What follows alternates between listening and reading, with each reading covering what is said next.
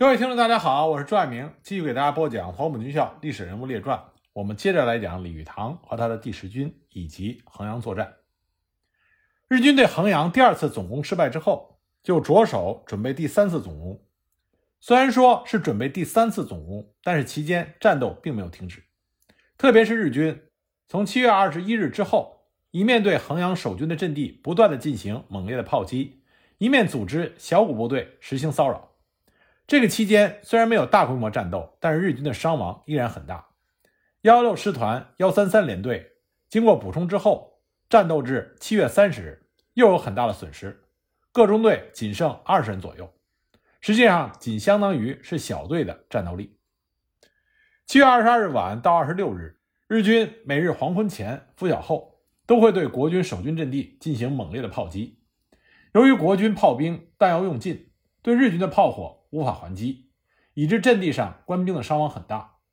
不过，尽管日军的步兵猛烈进攻，但是在国军守军的奋勇抗击之下，都没有得逞。七月二十七日，日军的攻势再起高潮，日军的飞机整个白天都对国军的阵地猛烈的轰炸扫射。下午三时，日军更是集中炮火对国军西南阵地轰击，长达两个小时之久。黄昏时分，日军开始对国军各阵地。发起猛烈攻击。西山寺原来是二线阵地，自一线阵地弃守之后，就成为衡阳西南阵地右翼最重要的据点和全线阵地的突出部。由第三师第九团第三营的残部，大概是一百三十人据守，这里成为日军攻击的重点。七月二十七日夜，日军发射了毒气弹，然后进行猛攻，但依然被阻于外壕。二十八日拂晓以后，日军飞机轰炸以及炮火的轰击更为肆虐。九时许，大队的步兵分由西南两面开始冲锋，不惜伤亡，叠成人梯攀登。一部约一百多人由公路的南侧突入，三营营长赵寿山立即率部反击，将之全歼。但是国军守军官兵也是伤亡过万，工事大部分被损毁。肖国权团长深知情况紧急。急调团直属部队一百二十人前来增援，这才使战局稳定。五显庙与苏仙井中间高地是西南阵地的核心，也是日军攻击重点。军工兵营营长陆伯高发挥工兵的特长，在阵地前构筑了宽十五到二十米、深十二到十五米的尖底外壕，再以铁丝网平铺于壕内两壁之间，张网以待。二十七日夜，日军连续攻击。但是只要跳入壕内，就被铁丝困住。天明后，守军以机枪扫射，当时日军留下尸体不下六百多。幺四幺高地为第三师第九团第五连据守，此处北有天马山屏障，东西两翼有苏仙岭高地和西禅寺掩护，深坑绝壁，工事坚固，所以日军多次突进都被击退。花药山是由二十八团第一营的残部据守。经过二十七日夜，日军三次冲击，官兵伤亡殆尽，阵地大部分陷入敌手。二十八日拂晓，由搜索营余部约八十人投入反击，与日军拉锯争夺之后，退守到月平山。二十九日，日军继续向西禅寺、幺四幺高地、五显庙、月平山全线猛攻，守军阵地攻势大部被毁，官兵伤亡惨重，但仍然保住了阵地。七月三十日夜。日军再以两个中队向五桂岭北半部进犯，彻夜激战也未能得逞。八月一日，日军集中火力猛攻幺四幺高地和西山寺，激战到二日拂晓，幺四幺高地守军第九团第五连全部牺牲，阵地落入敌手。肖团长随即就抽调了第六连逆袭，力战之后也仅能恢复一半阵地。西禅寺一线，日军三次突入阵地，三次被国军守军以坚强的反击逐退。但是经过这三次激战，第三营伤亡殆尽。肖团长命令第一营增援，连续三次逆袭，双方均伤亡惨重。到了二日拂晓，这才将突入的日军歼灭。而第一营也剩下官兵只有一百多人。鉴于第三师第九团已经消耗殆尽，方先觉调军辎重团一个营归第九团指挥。自七月二十日，日军停止了第二次总攻，但仍然每夜进行重点攻击。到月底的十天之内，日军毫无进展，双方各有伤亡。八月初，国军守军的伤亡已经是相当的惨重，御十师三个团以及直属部队伤亡达到了百分之九十以上，第三师三个团伤亡也高达百分之七十以上，幺九零师的伤亡也在百分之六十。但总算还有能战之兵约四百人，军直属部队只有辎重团尚有约五百人之外，其余搜索营、特务营、工兵营、通信营、炮兵营所剩兵力都不到三分之一。营连干部也是伤亡殆尽。日军为了尽快的拿下衡阳，十一军也全面的调整部署，命在耒阳、安仁、茶陵一线的十三师团向衡阳以南推进，在长沙、伊苏河一线的五十八师团向衡阳以北集结，在衡阳西南阻击外围国军的四十师团也抽出了部分兵力加入攻城作战，同时对六十八师团和幺六师团补充兵员。到了七月底。日军十三、五十八、四十三个师团都到达了衡阳战场。十军军长横山勇也于八月二日抵达衡阳，亲临一线督战。日军第三次总攻衡阳，计划投入四个师团，比前两次的总攻增加了一倍的兵力。七月二十九日，第十一军向所属部队下达了第三次总攻衡阳的命令。八月二日，完成了进攻准备。八月三日晚。日军的飞机和火炮开始进行火力准备。次日天亮之后，日军开始进攻五桂岭阵地。国军守军第三师第八团第三营伤亡极大，战至下午十六时，阵地大部陷入敌手。张金祥团长投入最后的预备队六十多人发起反击，与日军反复的冲杀，战到午夜才将日军肃清，夺回了阵地。豫十师二十八团接龙山、岳平山阵地。连日在密集的火力轰击之下，阵地攻势全毁。到四日黄昏，接龙山阵地守军因为伤亡过大而不知。第三师师长周庆祥知道一旦接龙山有失，师部将受到日军的直接威胁，所以亲自率领师工兵连反击。经过激战，才巩固住阵地。岳平山的攻势极为坚强，日军屡攻屡挫，但是守军二十八团也是伤亡累累，减员达到了三分之一。由工兵营、炮兵营及第二十九团、第三十团余部合编围成的新二十九团第二营，据守五显庙、苏仙井中央高地。日军多次冲锋都受阻于木栅之前，随即遭到守军手榴弹的轰击，几乎是成片的被炸倒。那么第三师第九团据守的天马山、西禅寺及幺四幺高地，受到日军的轰炸炮击最厉害，仅日军。放列于阵地前百米以内的直瞄射击火炮就不下三十多门，密如雨下的炸弹炮弹把外壕、木栅、铁丝网、碉堡尽数摧毁，工事内的国军守军也蒙受了巨大的伤亡。但是，当日军的步兵冲锋的时候，仍然遭到守军如雨点般的手榴弹的攻击。整日激战，幺四幺高地第九团第六连的官兵全部牺牲。西山寺、天马山两个阵地仍然在国军的固守之下。黄昏之后，第三师以师搜索连残存的官兵三十多人增援西禅寺，另一师最后的总预备队军辎重团第一营增援天马山。第三师第七团据守的杨林庙、义赖庙前街阵地，遍布池塘沼泽，只有几条狭窄的险路可供通行。守军以密集的火力封锁，日军白天的进攻伤亡太大，只好改为夜间攻击。不过因为久攻不下。他们改变了战法，在猛烈炮火的掩护下，不惜伤亡的在大白天进行攻击。次日午后，日军四十多人冲入到杨林庙阵地，第七团第二营侯树德营长立即组织力量，趁其立足未稳，一举歼灭之。但在伊来庙前街，日军如潮水般的涌至，到黄昏时分，一百多名日军侵入前街，与国军守军短兵相接，逐屋逐碉堡的争夺。苦战到午夜前，国军才将敌人全部歼灭，转危为安。同一天，六十八师团第五十七旅团对岳平山和第五十八旅团对芭蕉林的攻击，也因为国军守军的英勇顽抗，进展不大。一天下来，只平均向前推进了约一百米左右。这一天，日军投入总攻的兵力达到了五个师团，约十一万人，火炮一百余门，发射炮弹达到了四万发以上。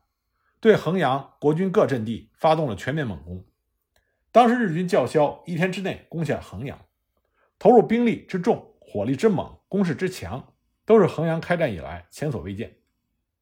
八月五日，日军幺六师团在进攻天马山和西山寺的时候，都遇到已经被削成绝壁的人工断崖，还要遭受到国军守军猛烈火力的洗礼。按照当时幺二零联队联队长尔虞忠雄大佐的说法，就是西山寺作战中出现了现代昼间作战。少有的悲惨壮烈局面。西山寺守军第三师搜索连经过这一天的激战，也只剩下十多人。日军二幺八联队五日夜间又对天马山进行了攻击，先是以排炮发射了六百发炮弹进行炮火准备，几乎把山上的泥土翻了一遍，山上的工事全部变成了焦土。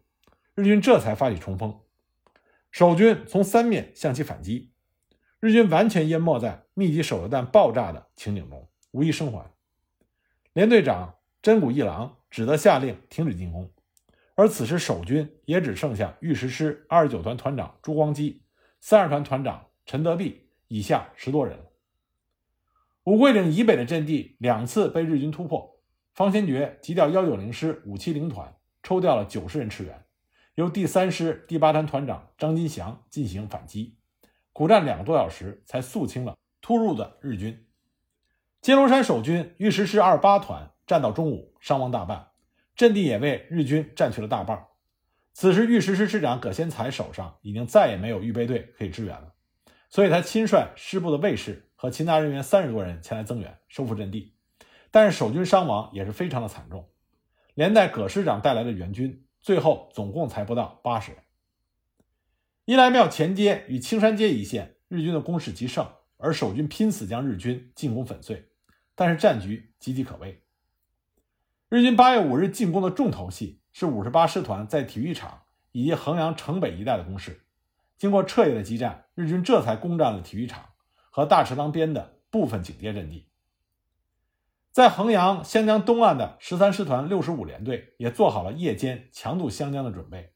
却在行动开始的时候，发现湘江上漂浮有石油，这个情况报告给了十一军，衡山勇立刻想起1943年进攻常德，在强渡沅江的时候，国军也是在往江中注放石油，然后再点火燃烧，所以横山勇马上下令停止强渡计划，六十五联队只好在东岸进行火力支援。日军五十八师团五十一旅团独立步兵第九十三大队在八月五日二十二时。突破了小西门守军阵地，攻入衡阳城内。在其左侧的五十二旅团独立步兵第九十六大队也进行猛攻。到了八月六日午时，日军五十八师团已经突破了守军在体育场一带的防线，进抵市区的边缘。国军守军退入城区以后，利用早已构筑好的各道口、屋顶、暗堡等工事进行巷战。日军幺六师团幺三三联队对七十八高地的攻击也是没有进展。倒是幺二零联队经过数次的猛攻，于六日的清晨占领了西山寺。八月五日，日军在优势炮火的支援下，全线猛攻，激战终日不停，每一处阵地都是反复争夺。虽然由第三师直属部队和军辎重团仅有的一个营作为机动增援力量，分别向各个危急的阵地驰援，往往是经过极为艰苦和惨烈的反击，才勉强的夺回阵地。但是伤亡已经非常的惨重。午后十五时，方先觉在中央银行指挥所召集了军参谋长和四位师长进行紧急会议，研究目前严峻的战局。大家一致认为，日军攻势如此猛烈，国军已再无可抽之兵。同时呢，手榴弹、步机枪子弹也即将告尽。如果援军再不能到，拼尽全力，最多不过再撑三天。周庆祥师长主张突围。但是衡阳城内伤患已经超过了八千人，根本无法随队突围。方先觉说：“突围力量是有，可以突出去。要是我们走了，剩下这么多伤兵怎么办呢？敌人见了伤兵就杀。守常德的余承万可以不问伤兵，我方先觉不能。你们忍心丢下伤兵让敌人去杀？以后活着的哪个还愿意做你们的部下？所以最后方先觉决定绝不突围，一定死守。”只剩一兵一弹，也不准再说突围的话。我方先觉绝不私自逃走，必要的时候大家都到金部来，我们死在一起。如要自杀，我自己先动手。会议刚结束，周庆祥就接到了青山街被日军突破的消息，他立即率领卫士排和师部勤杂人员约七十人驰援，完全是用大刀和刺刀展开的白刃肉搏，终于在天明前将突入的日军肃清。周庆祥只带了四名卫士，将其余的官兵都留在了青山街。入夜，日军继续的彻夜猛攻，炮火的浓密弹雾笼罩着衡阳全城。五桂岭北半部两度被日军突入，二线幺九零师五七零团九十多人，在第三师第八团团长张金祥的指挥下奋勇反击，苦战两个小时，歼敌三百多人，稳定住了危局。岳平山、金龙山阵地战至午夜。被日军占领了三分之一，另有一部分日军冲向二十八团指挥所。葛先才师长亲率卫兵一个班，以及师部勤杂官兵三十多人驰援。二二八团曾经团长率领于龙、翟玉刚两个营长，都是裹着伤口亲上一线，或持枪射击，或投手榴弹。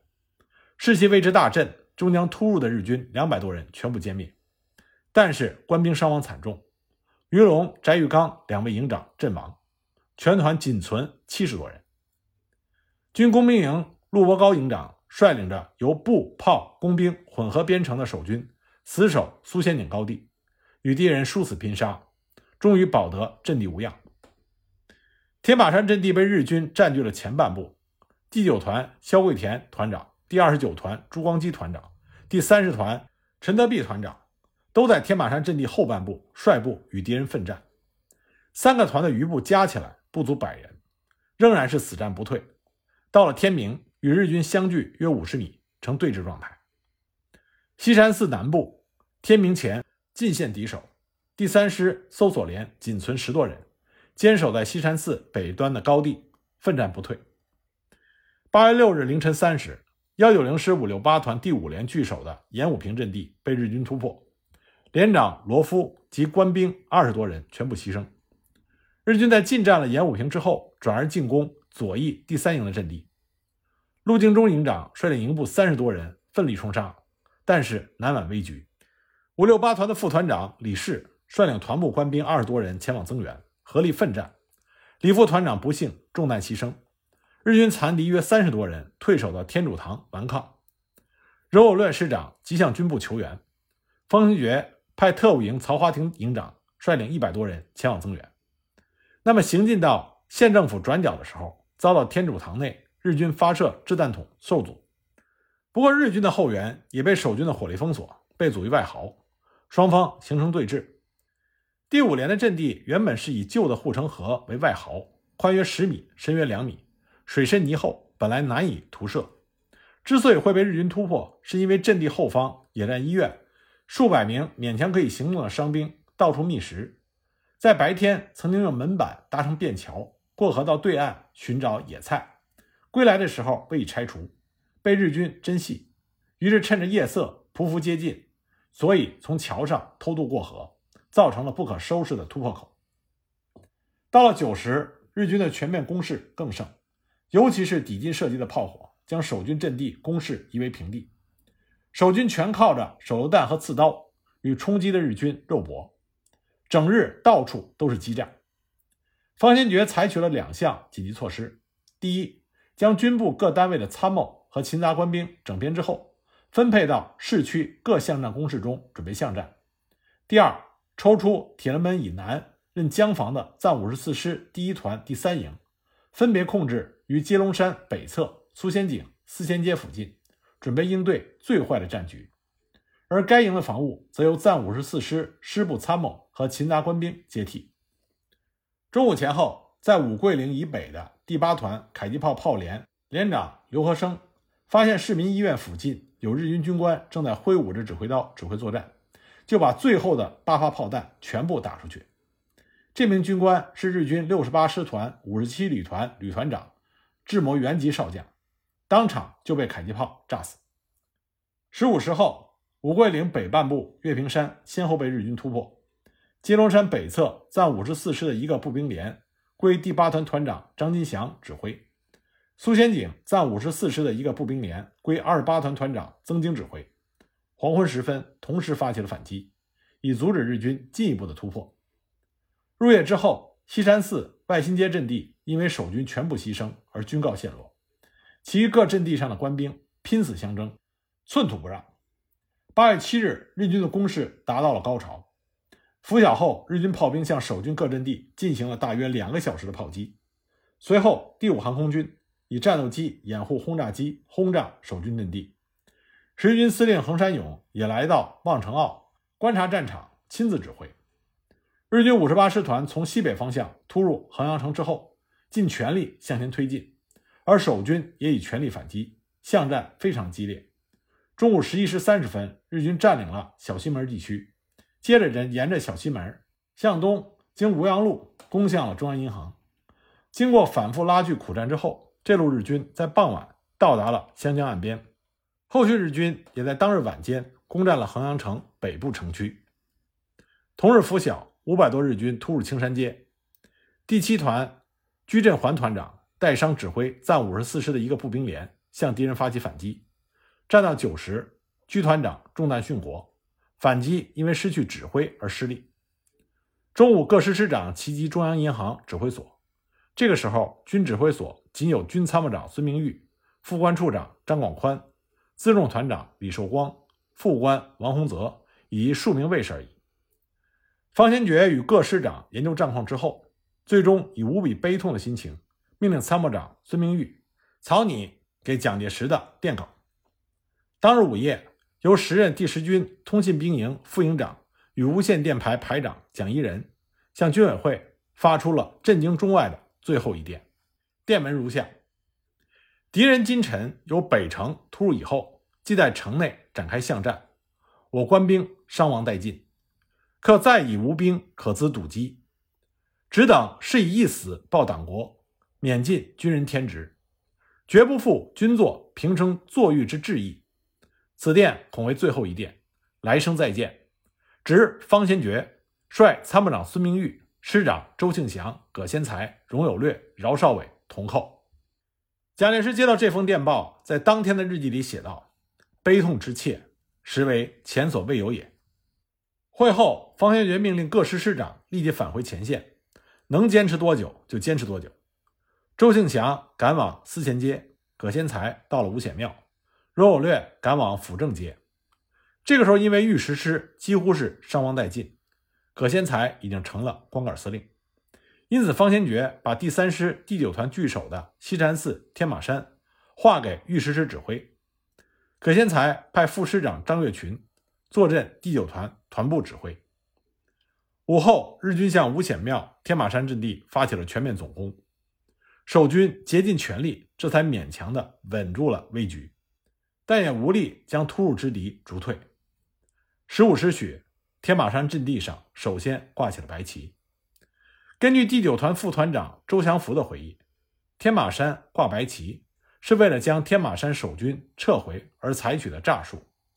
这是第十军参谋长孙明玉的主意，因为孙明玉考虑到天马山阵地和日军距离太近，守军难以脱离战斗，就指示第九团先把伤患撤下来，再挂白旗蒙蔽日军，然后趁机撤下阵地。虽然白旗诈术蒙蔽了日军，使守军得以撤下，但无论如何，在第十军的防线出现了白旗，一方面给了日军在阵地上。大肆宣传第十军已经投降的口实，另一方面也挫伤了在阵地上继续奋战的其他部队的士气。入夜之后，日军更是集中炮火向城区不断轰击，日机也是疯狂的轰炸扫射，市区通信全部中断。日军幺幺六师团城南的部队在湘江东岸炮兵的直接支援下，于十一时占领了八幺零高地。天马山的白旗也让方先觉看到了一丝希望。他派军部副官处处长张广宽去和日军接洽，以行缓兵之计。特别是接到了蒋介石明日援军必到的电报之后，方先觉便将周庆祥召回军部，命令他组织起尚存的一千多能战之兵，在大西门秘密集结，于明日凌晨全力突围。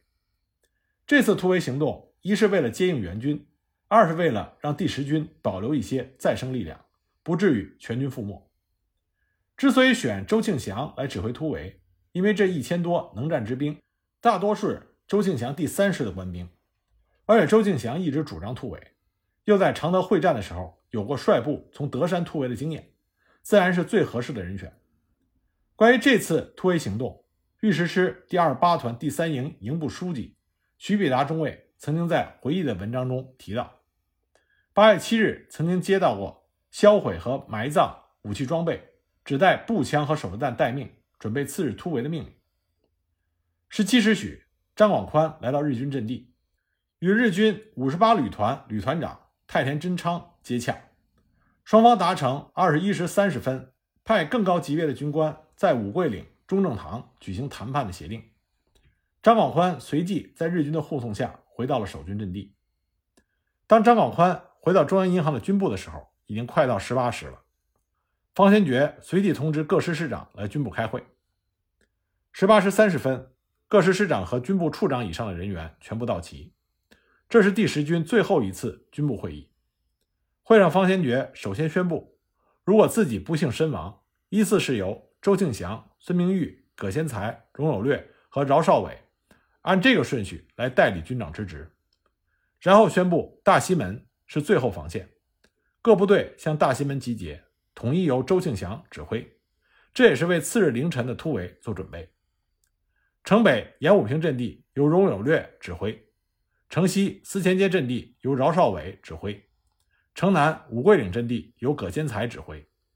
确定部署之后，开始讨论是否与日军接洽谈判。最后确定与日军接洽的七项条件：一、第十军绝不投降，仅同意与日军签订有条件的停战协议，不能将第十军此举作为投降来宣传。二、要求日军立即停火。三、日军进城之后，不得屠杀第十军官兵和衡阳百姓。四、要求日军收容第十军的伤患，并给予人道治疗。五、按照中国的传统，安葬第十军的阵亡官兵。六、保留第十军建制。七、第十军绝不离开衡阳。对于第十军如何决定与日军接洽，还有种说法是这样的：说当时周庆祥走进军部，高声说。军长，我已传你命令，天马山挂白旗。方先觉大声喝道：“周师长，你要害我千古罪人呢！”转身命军部的特务营长曹华亭将周庆祥绑上。但是周庆祥却说：“军长死不算什么，但是这样死的不明不白，就是要打日本也要先活下来。北座也会体谅我们曲线救国的。万一日后上峰追究，我来担待，我就不信他们全能怪我们。”难道他们就没有责任吗？一席话，众人再也无言。方先觉一拍桌子说：“那就这样，不是我们对不起国家，是国家对不起我们；不是我们不要国家，是国家不要我们。”于是命令参谋长孙明玉草拟了停火条件。停火条件是：一、保证官兵的生命安全；二、收容医治官兵，郑重的埋葬阵亡官兵；三、第十军不出衡阳，保留建制，驻防衡阳。然后去和日军接洽，这两种说法到底哪一个更正确？当事人并没有给出明确的答案。二十时许，孙明玉、张广宽、周祥福由周庆祥率领第九团残部九十多人护送到了五桂岭中正堂，但没有与日军取得联系。孙明玉、张广宽、周祥福两手空空回来之后，再改到天马山方向与日军联络。因为天马山附近是幺九零师的防区，所以这次特意派幺九零师师长荣有略同行，以免误会。二十三时许，孙明玉一行到达了日军战线，随即由日军幺二零联队联队长尔虞忠雄陪同，与幺六师团师团长严永汪会面。严永汪考虑到衡阳前线是六十八师团长第三树南统一指挥，而且虽然第三任师团长的时间不长，但他是。陆军士官学校二十二期毕业，比严永汪要早两期，资历要更老一些，所以他马上派人将孙明玉一行送到了六十八师团。日军第三师团长在了解到第十军的条件之后，立即表示接受七项条件，但要求方先觉于八日上午九时在五桂岭中正堂举行正式谈判，而第十军官兵则于八日放下武器，前往西禅寺汽车西站湘桂铁路小学集中。伤患留在原地等待日军收容。八月八日一时，孙明玉一行回到了第十军战线，他立即在前沿阵地打电话向方先觉汇报。随后，孙明玉和张广宽返回了中央银行军部，周祥福则回到了大西门，准备拂晓前的突围。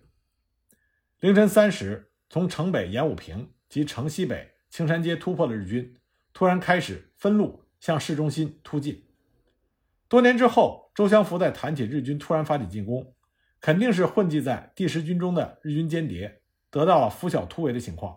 日军为了先发制人才发动。战斗打响之后，所有的电话线路全部中断。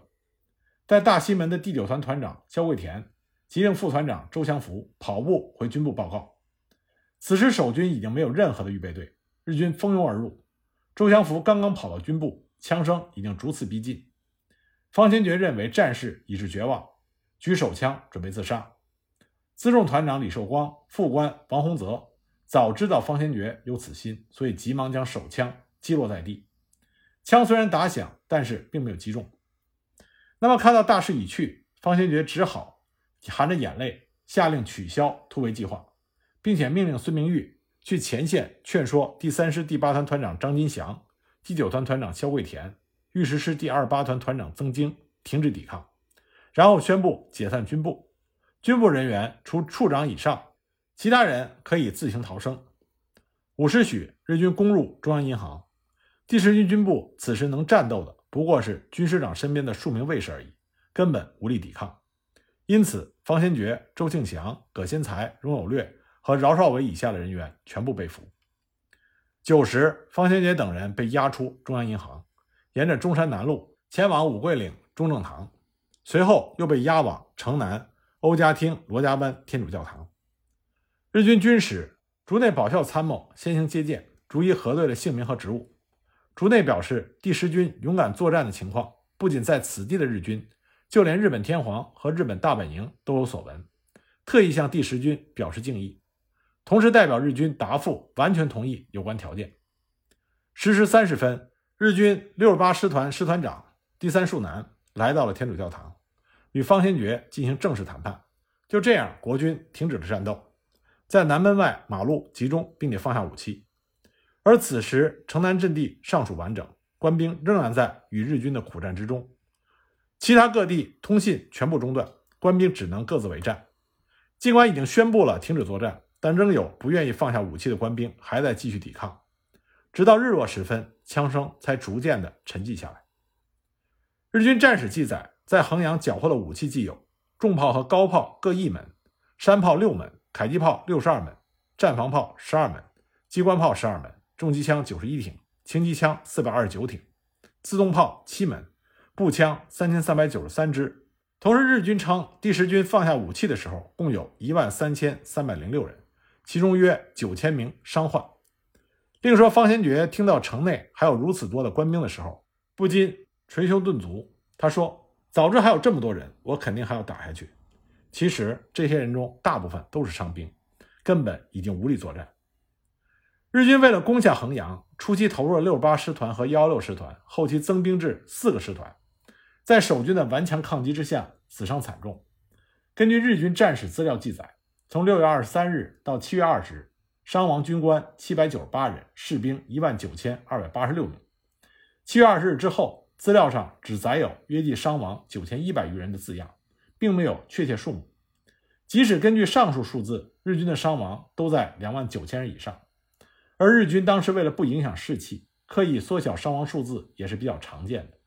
因此，日军的伤亡肯定比宣称的要多一些，但是并没有确切的证据来支撑。只有第十军的老军长李玉堂后来在日本投降以后，特意向日军将领询问过日军在衡阳的伤亡情况。日军将领当时的回答是约四万八千人，但是日军在衡阳伤亡惨重，这是不争的事实。抗战中，除了少数精锐王牌部队之外，一般情况下，中国军的一个师才能勉强对抗日军一个连队，也就是相当于团的进攻。而衡阳之战，第十军在孤立无援的情况下。抗击了兵力火力均数倍于己的日军整整四十七天，日军的伤亡甚至超过了自己的整个部队。纵观整个的抗战史，这么英勇善战并且坚韧顽强的中国军队，绝对是凤毛麟角。尽管衡阳作战最后还是以陷落告终，但是方先觉和第十军的表现称得上是中国国军的精英。